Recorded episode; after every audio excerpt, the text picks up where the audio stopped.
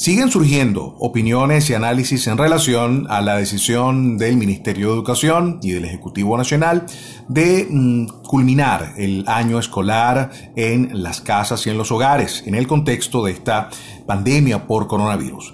Para analizar esta situación y sus implicaciones tenemos en línea al profesor Leonardo Carvajal. Él es doctor en educación, docente universitario, investigador del sistema educativo. Ya a él le preguntamos, profesor Carvajal, ¿qué opinión le merece este escenario de no culminación de manera presencial en eh, las escuelas y colegios ante esta epidemia de coronavirus?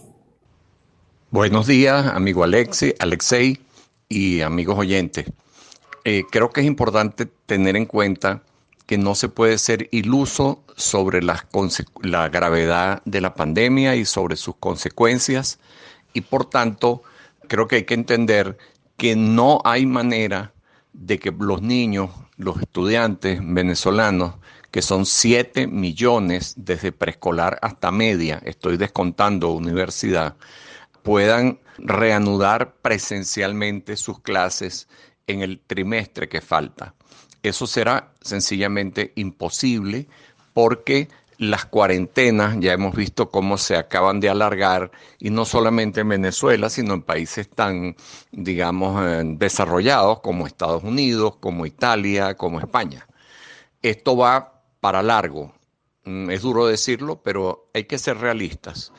La mejor de las expectativas que yo tengo en lo personal, tómense esto como mis opiniones, es que pudiésemos reanudar las actividades en el mes de octubre. Ojalá sea así, presenciales. Entonces, ¿qué hacer? Es la pregunta. Abril, mayo, junio, julio, agosto, septiembre. ¿Qué hacer con medio año?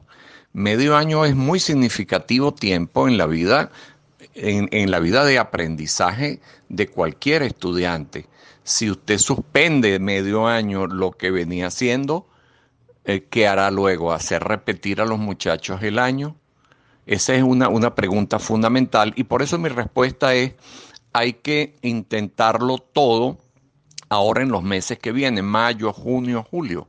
O sea, ¿qué es preferible tener a los muchachos de 10 años, de 16, encerrados en su casa, a dedicados solamente a, jugar, a juguetear y a aburrirse de lo lindo?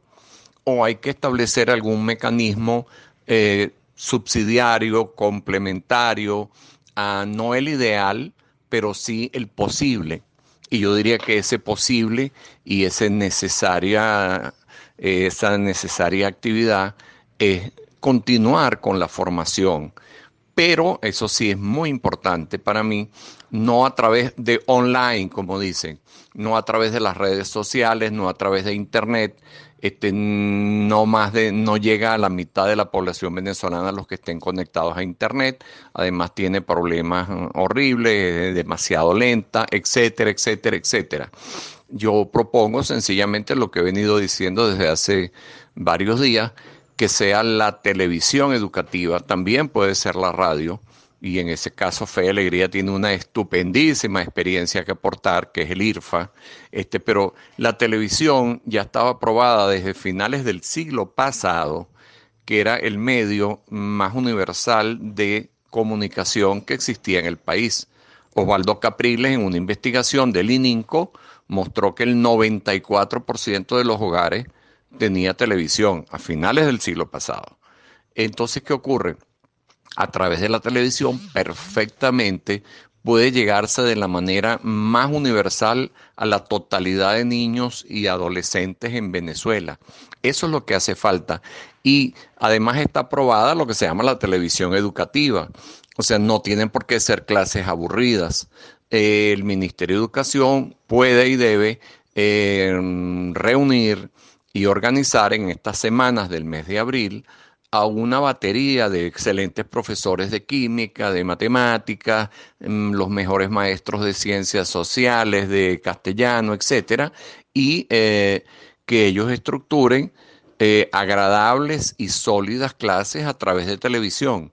Esto además no se podría hacer, es obvio, a través de un único canal. No es solo BTV, es BTV y es TVS y es Venevisión y es Globovisión y es Televen y son televisoras regionales las que queden. O sea, se, se puede y se debe estructurar un pool de emisoras de, televisión y también de radio en, algunas áreas para eh, desarrollar la formación escalonada según franjas horarias a los estudiantes. Por ahí básicamente veo yo la línea de hacer algo, de hacer algo positivo, de no dejar a nuestros muchachos a la buena de Dios, mano sobre mano, y perder seis meses impunemente. Me parece sumamente interesante su, su propuesta, profesor Leonardo porque estamos hablando justamente de, en este contexto eh, de crisis profunda, muchos han hablado pues de una crisis humanitaria, se estaría ante la necesidad de articular acciones o un gran acuerdo nacional en torno al tema educativo que permita, como usted lo dice, la articulación la convocatoria de especialistas, sobre todo en la generación de contenido, porque lo que hemos escuchado y leído eh, en relación a la posibilidad de utilizar la televisión educativa, la propia radio, eh, sobre todo en el caso de la televisión, es que quizás eh, la calidad de los contenidos audiovisuales no es la, deseable.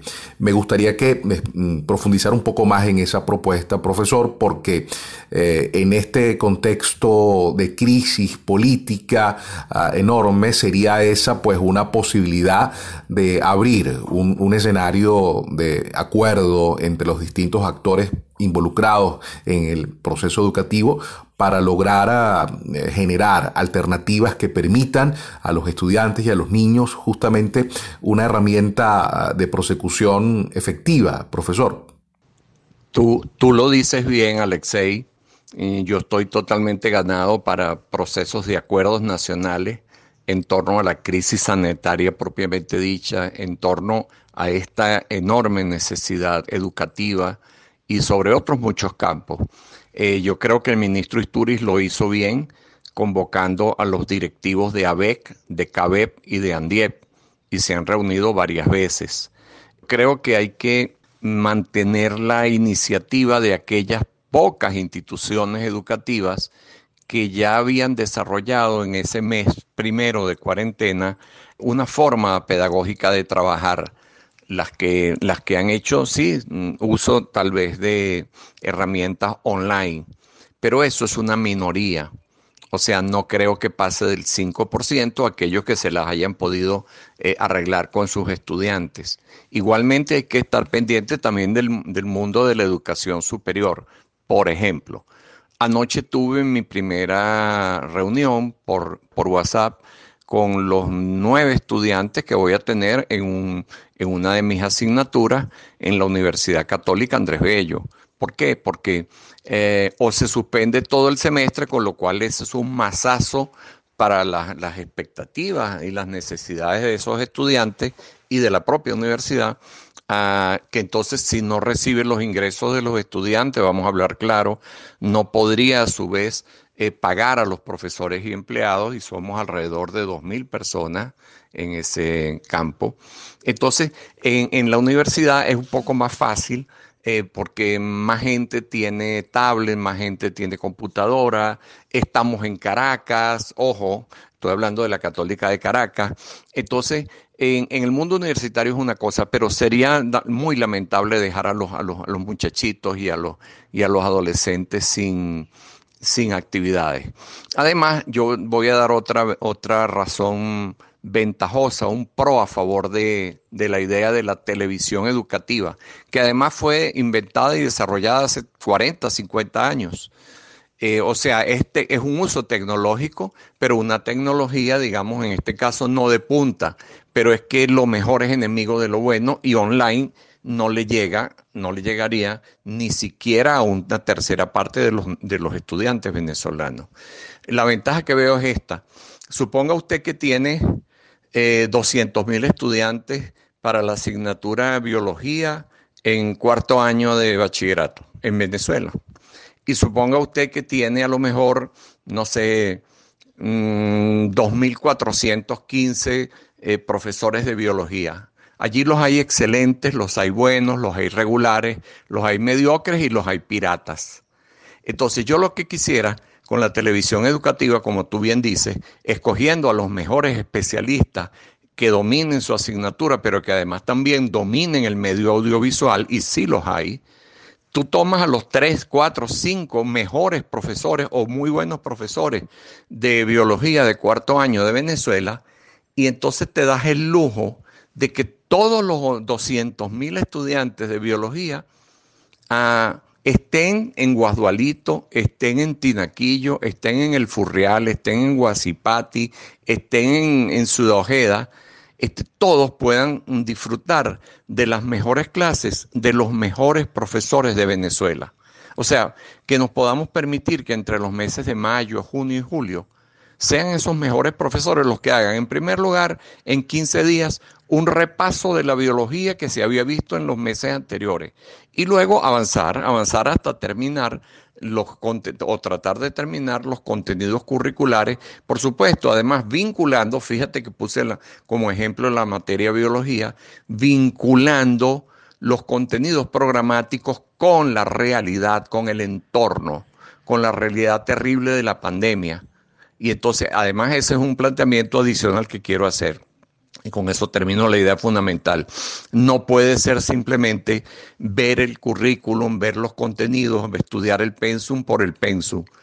En esta emergencia mundial, que es la primera vez en la historia en la que 3 mil o 4 mil millones de personas estamos simultáneamente padeciéndola y en una situación de cuarentena, o sea, es un fenómeno absolutamente inédito en la historia de toda la humanidad, no puede el currículum pasar al lado y no contemplar y no analizar desde las distintas vertientes biológicas, económicas, eh, sociales, psicológicas, todas son asignaturas que se enseñan en el, en bachillerato, estudiar este problema. O sea, es la realidad que se nos está metiendo y que nos hizo encerrar en nuestras casas y entonces desde nuestras casas a través del estudio formalizado esos profesores deben ilustrar a los estudiantes sobre una manera de relacionar los contenidos de ciencias sociales y ciencias naturales con una realidad que nos hermana en esta desgracia a todos los ciudadanos del mundo. Bien, era esta la opinión del profesor Leonardo Carvajal, doctor en educación, docente universitario y un amplio conocedor del sistema educativo venezolano, quien nos hablaba de las herramientas y alternativas que se presentan a comunidades, a padres y representantes en este escenario de conclusión del año escolar en los hogares.